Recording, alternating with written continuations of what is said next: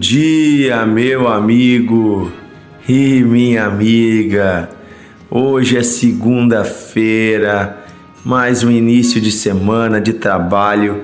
Que a graça de Deus esteja com você, que a presença do Espírito Santo guie você e a sua família em mais uma semana abençoada em nome de Jesus. Sou o pastor Dionísio Ratzenberger e é uma alegria estar com você aqui no Devocional de Fé, o nosso podcast diário meditando na Bíblia. Estamos conversando nesses últimos dias, já aí há mais de duas semanas, né? Sobre a vida de Davi. Davi teve tem uma longa história relatada na Bíblia. Foi o mais importante rei da história de Israel.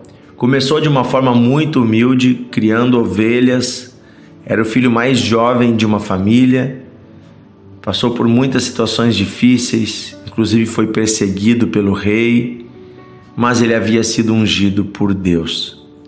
E nós vimos nos últimos dias que o trono de Israel vem parar sobre Davi, vem parar nas mãos de Davi, de uma forma abençoada, sem que Davi precisasse lutar contra o rei. Deus permite, Deus faz com que o próprio povo reconheça Davi como rei e ele assume o trono de todo Israel. E é interessante que no capítulo 6 de 2 Samuel, nós temos o relato de uma das primeiras coisas que Davi fez depois de estabelecer o seu trono em Jerusalém. Depois de entrar e conquistar aquela fortaleza que havia dos inimigos dos Jebus em Jerusalém, uma das primeiras coisas que Davi faz é trazer de volta para Israel a arca da aliança, trazer para a sede do governo, trazer para a cidade de Jerusalém a arca da aliança. É importante lembrar que Jerusalém não era apenas uma capital política em Jerusalém haviam acontecido fatos muito importantes. É lá que estava a montanha, né, a rocha aonde Abraão ofereceu a Deus o seu filho Isaque. E Deus, né, testou o coração de Abraão, mas disse: Não, Abraão, tu não precisa me entregar o teu filho. E Deus proveu um, um cordeiro, né, para o sacrifício já apontando para o sacrifício de Cristo, para que ninguém mais precise perder os seus filhos. Deus entrega o seu filho por nós. Então, isso tudo é em Israel, é em Jerusalém, esse lugar santo, esse lugar importante para a história do povo de Israel. E Davi decide pegar a arca da aliança, que estava numa das fronteiras de Israel, e trazer para Jerusalém devemos lembrar de que modo a arca da aliança saiu do templo, saiu da tenda da congregação. Né? Ela estava é, através, estava aos cuidados do profeta e do sacerdote Eli. E quando Eli estava velho, seus filhos, que também eram sacerdotes, aqueles homens sem temor a Deus, sem respeito, que eram líderes religiosos fraudulentos, eram líderes religiosos corruptos. Eles pegaram a arca da aliança e levaram para uma guerra sem que Deus quisesse ou permitisse. E a arca foi perdida na guerra, numa derrota. Os dois filhos de Eli foram mortos, o povo foi derrotado e a arca foi tomada pelos filisteus. É uma história bem interessante que você pode ler na Bíblia está no início do livro de 1 Samuel, conta como a arca foi perdida e isso se tornou uma maldição para o povo de Israel.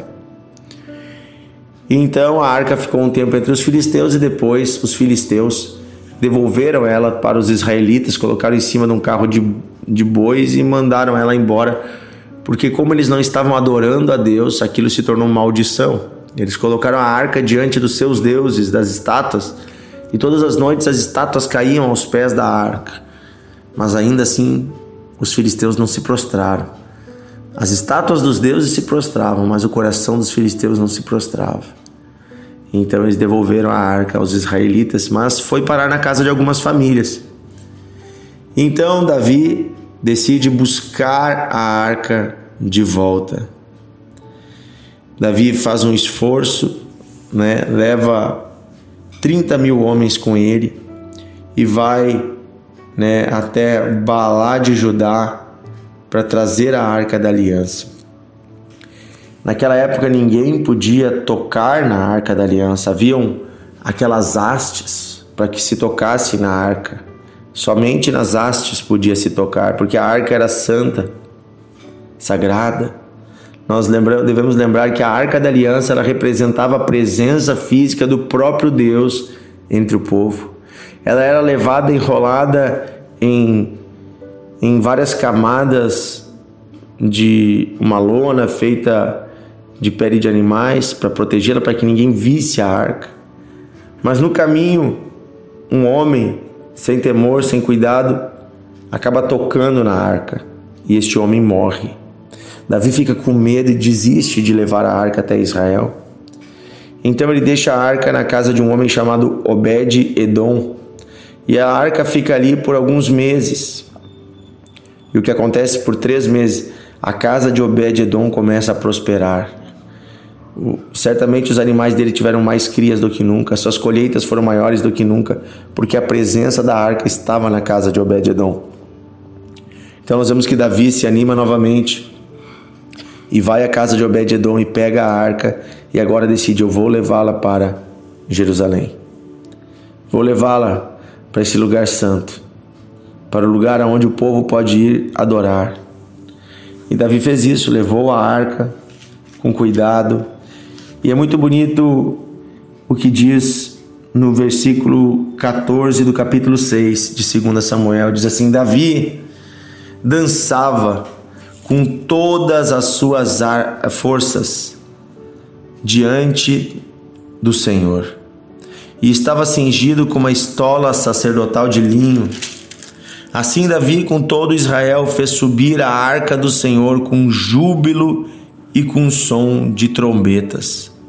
Ao entrar a arca do Senhor na cidade de Davi, né, em Jerusalém, Mical, filha de Saul, estava olhando pela janela. Essa aqui era uma esposa de Davi, né, a primeira esposa de Davi.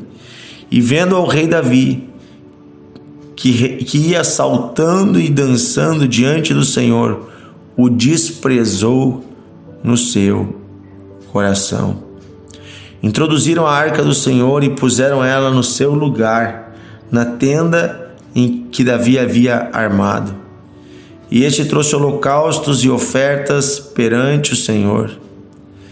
Tendo Davi trazido os holocaustos e ofertas pacíficas, abençoou o povo em nome do Senhor e repartiu a todo o povo e a toda a multidão de Israel, tanto homens como mulheres, a cada um um bolo de pão, um bom pedaço de carne e uvas passas. Então se retirou todo o povo, cada um para sua casa. Voltando Davi para abençoar a sua casa, a sua família, Mical, filha de Saul, saiu ao encontro com ele e disse: Que bela figura fez o rei de Israel expondo-se hoje aos olhos das servas dos seus servos, como sem cuidado se descobre um vadio qualquer. Olha que coisa triste, disse essa mulher ao seu marido. Hoje, porém, disse Davi a Mical, perante o Senhor, que me escolheu a mim antes do teu pai e da tua casa, mandando que eu fosse chefe sobre o povo de Israel, o povo do Senhor, Perante o Senhor me tenho alegrado. Ainda mais desprezível me farei e me humilharei aos meus olhos, disse Davi. Quanto às servas de que falaste, delas serei honrado. Mical, filha de Saul, não teve filhos até o dia da sua morte. Aqui nós vemos dois corações diferentes. O coração de Davi e o coração de Mical. E eu quero, por fim, meditar nessa comparação. Davi, diante da presença de Deus, se alegrava. e não estava nem preocupado com o fato de que era rei e do que os outros iriam pensar. Davi saltava e cantava e dançava de alegria na presença de Deus. Eu imagino a alegria de Davi vendo a arca de Deus subindo a Terra Santa e chegando àquele lugar onde ela nunca devia ter saído. Eu imagino Davi alegre, sabendo que Deus o estava usando para trazer a arca de novo ao centro da adoração em Israel, que agora a presença de Deus estaria com ele, estaria com o povo, e dali o Senhor ordenaria a bênção sobre todo Israel. Davi se alegrava com a presença de Deus. Davi saltou de alegria muito mais nesse dia do que ele saltou quando se tornou rei. Quando ele se tornou rei, você vê nele um coração compungido, preocupado, ansioso. Mas agora, quando ele recebe a arca da aliança, é um coração alegre, feliz. Porque o reino trazia responsabilidades, mas a presença de, de Deus traz a certeza da vitória. A presença de Deus traz a certeza de que não estamos sozinhos. Por isso, Davi se, se expunha, se colocava numa posição em que podiam até olhar para ele e criticá-lo mas ele não estava preocupado com isso. Em compensação, Mical, esposa de Davi, estava mais preocupada com a honra dos homens do que com o que pensava Deus. Não estava preocupada em agradar a Deus, estava preocupada com o que os outros iriam pensar. Tem pessoas que deixam de buscar a Deus ou deixam de expor a sua fé publicamente porque tem um coração como de Mical preocupado com o que os outros vão pensar. Postam tudo o que é coisa nas suas redes sociais, mas nunca colocam um versículo bíblico, nunca colocam um testemunho, nunca glorificam a Deus publicamente. Pelo contrário, quem, quem olha para o seu perfil na internet ou quem olha para suas atitudes jamais imagina que este é um cristão ou uma cristã. Mical mostra aquele tipo de pessoa, representa aquele tipo de pessoa está mais preocupado com a sua honra do que com agradar a Deus. E esse tipo de pessoa não alcança a bênção de Deus. Veja, por causa disso ela desonrou seu marido. Ela chamou ele de um vadio qualquer. Ele era o rei de Israel e estava adorando o Senhor publicamente. Ela devia se alegrar com a humildade do seu marido.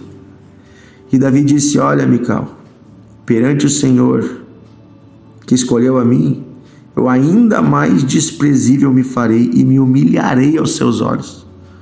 Olha só, eu vou me humilhar. Davi disse: Eu não estou nem aí que eu pareço desprezível. Eu quero agradar os olhos de Deus. Diante dele eu me humilho. E eu tenho certeza que é Ele que vai me fazer honrado diante das pessoas e não eu andar trajado com essa roupa ou com aquela, ou numa pose. Não. Estar na presença de Deus é uma posição de honra.